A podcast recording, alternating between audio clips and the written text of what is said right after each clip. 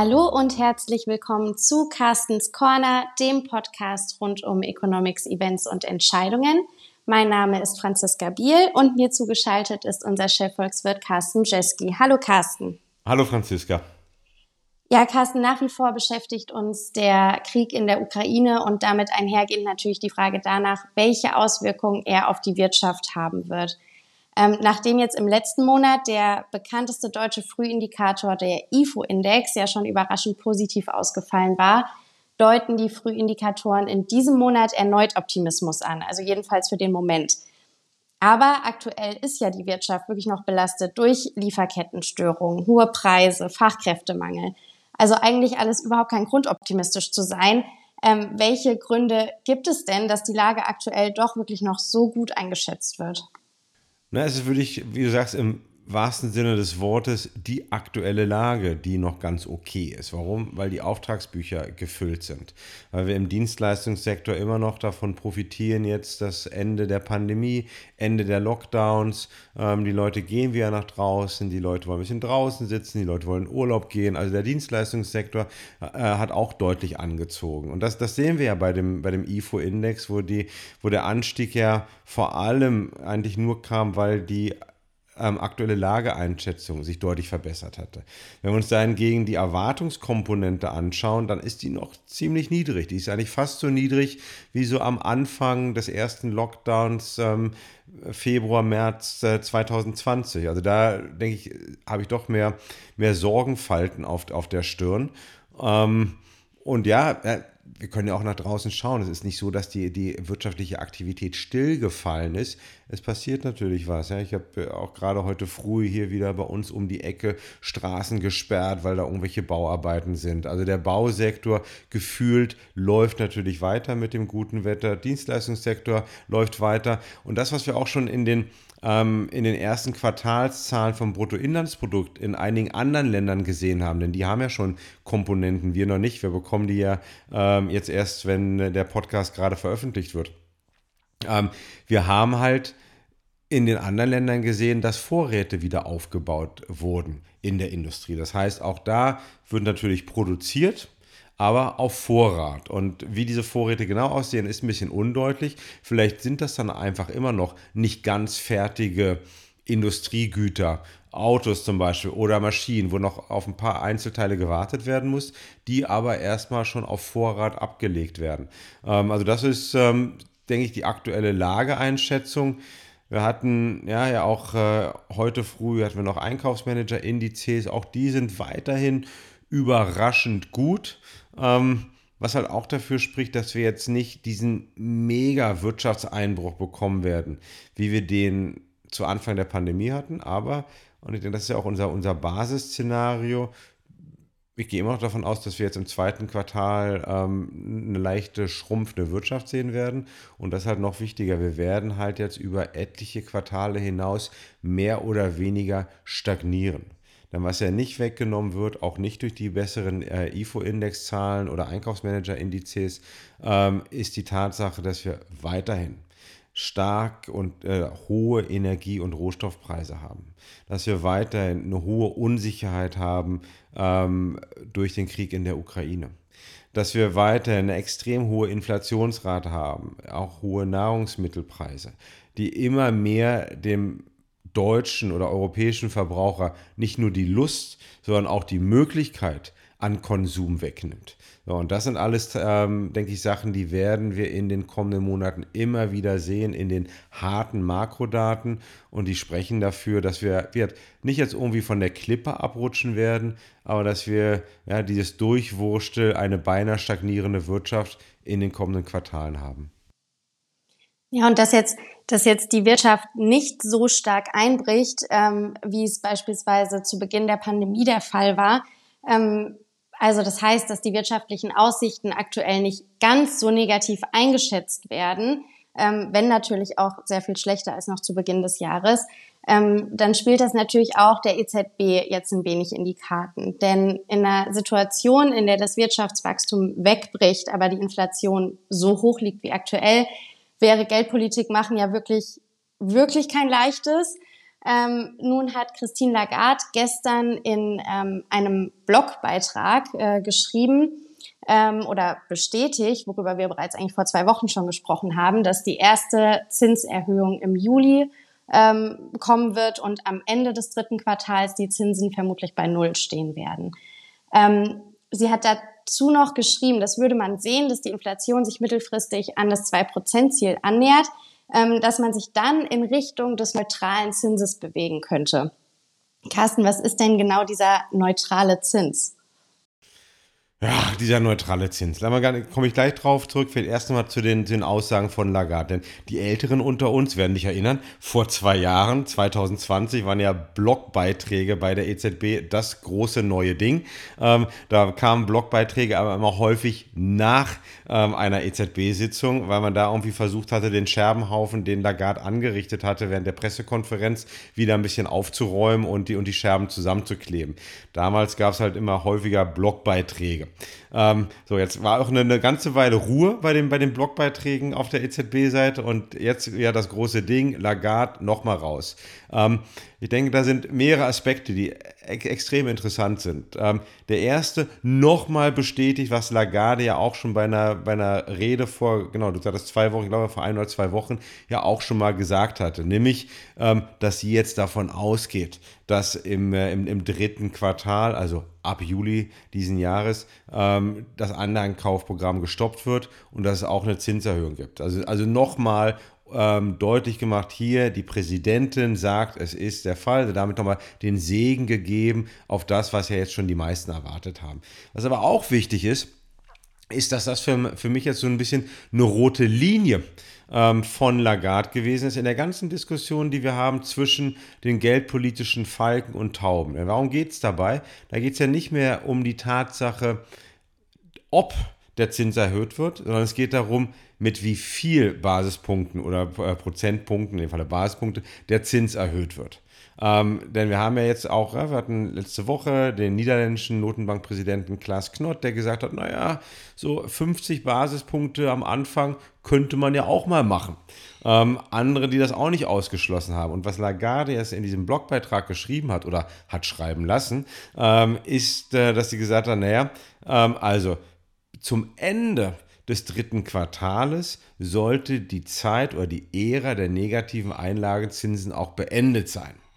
Ähm, sie hatte auch irgendwo geschrieben, dass sie auch davon ausgeht, dass man am Anfang des äh, dritten Quartales schon mal den Zins erhöht. Also am Anfang und am Ende heißt eigentlich nicht 50 Basispunkte und dann noch mehr, sondern heißt zweimal 25 Basispunkte. Und ich denke, dadurch, dass Lagarde das jetzt so explizit gesagt hat, was wir auch in in Zeiten von Draghi nie hatten, dass der Präsident oder die Präsidentin Wochen ja, vor dem EZB-Treffen eigentlich eine deutliche Marschroute ausgibt, ähm, eine rote Linie zieht, ähm, wird einige auch verärgert haben. Also das ist äh, eine, eine ganz spannende Sache, denn, ja, denn das Treffen, bei dem dann überhaupt erst über eine Zinserhöhung wahrscheinlich entschieden wird, ist der 21. Juli.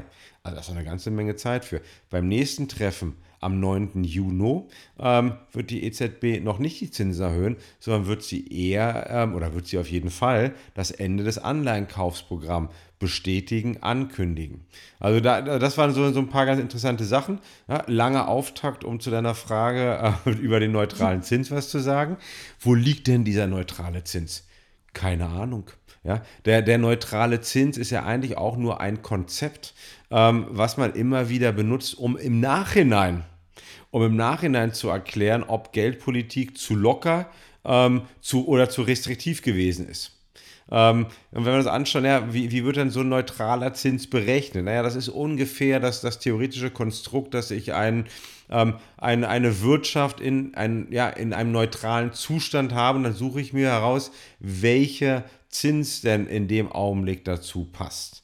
Ähm, das heißt, ja, ähm, haben wir Vollbeschäftigung, ja oder nein? Wir haben ja auch so die sogenannte Produktionslücke oder, oder Output Gap. So, ist das geschlossen, ja oder nein? So, und dann, und welchen Zinssatz habe ich denn dann? Auch die Frage, die auch nie beantwortet ist, habe ich jetzt eigentlich einen neutralen Zins für den Leitzins oder habe ich einen neutralen Zins für ähm, längerfristige Kapitalmarktzins? Zum Beispiel äh, die Umlaufrendite auf zehnjährige Staatsanleihen. Ist das eigentlich mehr der neutrale Zins? Also da unheimlich viele und da kann man Ewigkeiten über die verschiedenen Konzepte, die verschiedenen Modelle sprechen, wie das berechnet wird. Ähm, was jetzt, ja, nochmal die, die Antwort auf deine Frage. Wenn man den EZB-Mitgliedern glaubt, dann hört man immer häufig so diese Bandbreite zwischen 1 bis 1,5 Prozent. So, das, das wäre ähm, ungefähr die, die Bandbreite des, des neutralen Zinses.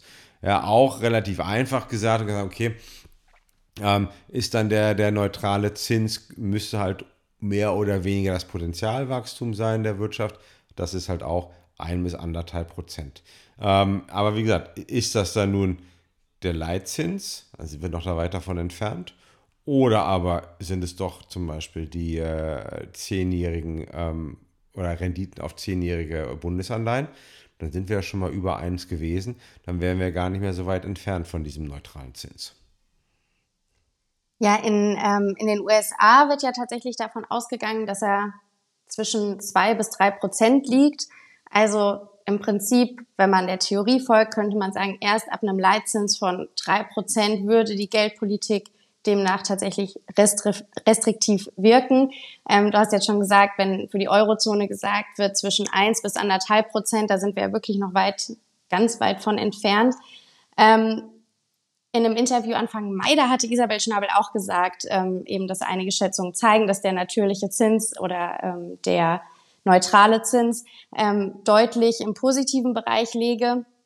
Hatte da aber auch keine genaue Zahl gesagt, nur auch noch mal darauf verwiesen, dass das wirklich gar nicht so leicht zu bestimmen ist oder zu schätzen. Ähm, aber heißt also theoretisch, ähm, man könnte die Leitzinsen jetzt eigentlich nicht nur auf Null bringen, ohne dass sich ähm, eine restriktive Wirkung entfaltet, sondern sogar darüber hinaus. Ähm, aber die Finanzierungsbedingungen haben sich ja bereits deutlich verschärft aufgrund ähm, der Renditeanstiege der zehnjährigen Staatsanleihen beispielsweise. Und als die EZB zuletzt, also im Jahr 2011, die Zinsen angehoben hat, hat sich das im Nachhinein ja als Politikfehler herausgestellt. Also klar, man kann immer erst sagen, dass ein Fehler begangen wurde, wenn man wenn man bereits die Aktion äh, getätigt hat. Also man weiß immer erst im Nachhinein, ob was gut oder schlecht war. Aber also spricht aktuell was dafür, dass dann anstehende Zinserhöhungen ein Fehler sein könnten? Ja, das ist immer das ist nicht so einfach. Also ich denke auch, ähm, ja, die, die Episode 2011 muss man doch auch ein bisschen für die EZB eine Lanze treffen, denn in dem Augenblick, in dem äh, damals ja noch Jean-Claude Trichet ähm, die, die Leitzinsen erhöht hatte, da war die Situation auch eine andere. Denn letztendlich hatten wir 2011 ja dann nochmal ähm, sozusagen eine Steigerung der Griechenland-Krise. Ähm, ja, die, von der man anfangs 2011 dachte, dass sie eigentlich schon vorbei wäre.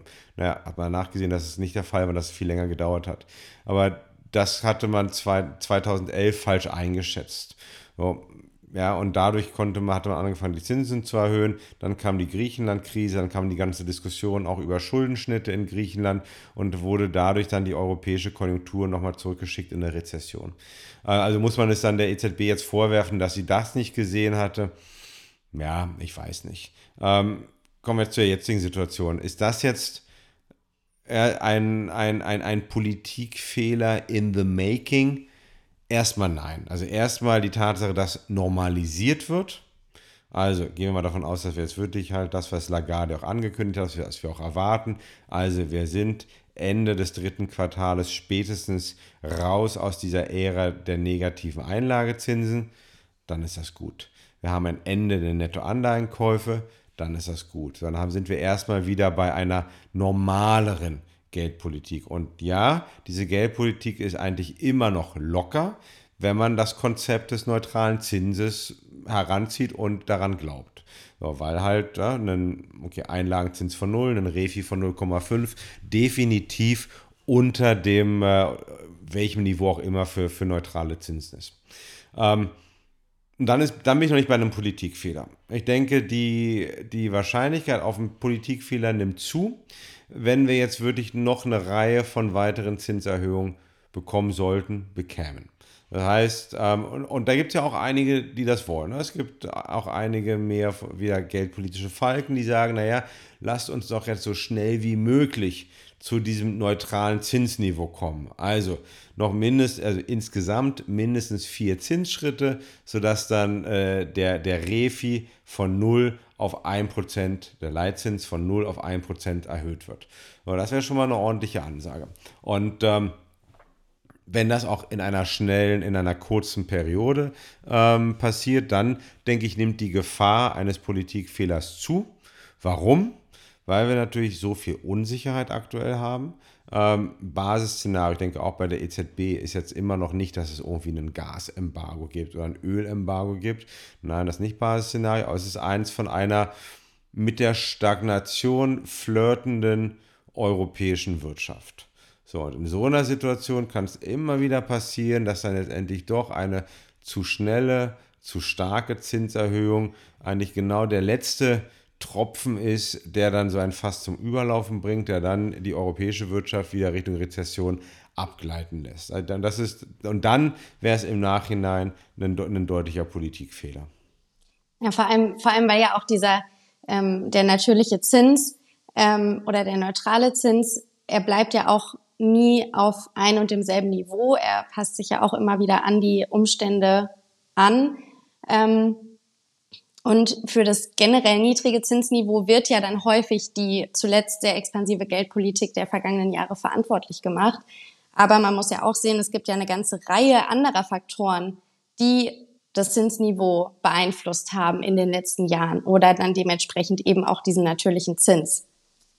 Ja, natürlich gibt es ja, gibt's ja etliche Faktoren. Und das hat äh, damit zu tun mit, ähm, mit dem ähm, Sparverhalten. Also wir haben eine, eine, eine wachsende Welt, Weltbevölkerung gehabt äh, mit äh, unheimlicher Kapitalnachfrage. So dadurch, dadurch sind dann auch die neutralen Zinsen ge gesunken.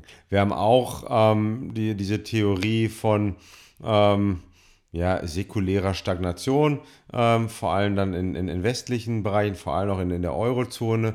Äh, mal ganz kurz, ähm, eigentlich, dass wir eine immer mehr, ja, nicht eine stagnierende, sondern aber ein, ein deutlich niedriges Potenzialwachstum haben in der Eurozone und ja, da halt Potenzialwachstum in der Vergangenheit doch immer sehr dicht dran gewesen ist am ähm, Niveau des neutralen Zinses, heißt eine Abnahme des Potenzialwachstums auch, dass wir eine, ähm, eine, eine Abnahme des neutralen Zinses haben. Was wir auch haben, ist, dass äh, wahrscheinlich dieser neutrale Zins ja letztendlich auch ein, ein Opfer des Erfolges der Notenbanken gewesen ist. Dadurch, dass man es in den letzten 10, 20 Jahren ja geschafft hat, auch mit Hilfe von außen die Inflationsrate strukturell nach unten zu drücken, ähm, waren halt auch, wie halt gar nicht so hohe Zinsen mehr nötig und hatten wir dadurch dann auch einen, einen geringeren neutralen Zins. Ähm, das sind alles so die, die Faktoren, ja, Demografie spielt dann auch wieder noch, noch eine Rolle mit. Also eigentlich immer diese, all diese großen Trends, die halt eine Rolle spielen für diesen immer weiter nach unten abgesackten neutralen Zins. Ja, Carsten, prima. Vielen Dank. Ähm, der neutrale Zins, der wird uns wahrscheinlich in den nächsten Monaten noch ein bisschen äh, beschäftigen. Wie hoch liegt der jetzt tatsächlich? Ähm, müssen wir dahin mit den Leitzinsen? Ähm, da werden wir sicherlich noch mal drüber sprechen. Ähm, an der Stelle aber auf jeden Fall vielen Dank für deine Einschätzung. Vielen Dank an Sie, liebe Zuhörerinnen und Zuhörer, für Ihre Zeit. Äh, wenn Sie Themenwünsche oder Anmerkungen haben, hinterlassen Sie uns gerne einen Kommentar. Da freuen wir uns sehr. Und ansonsten wünschen wir Ihnen noch eine schöne Woche und freuen uns schon aufs nächste Mal. Tschüss!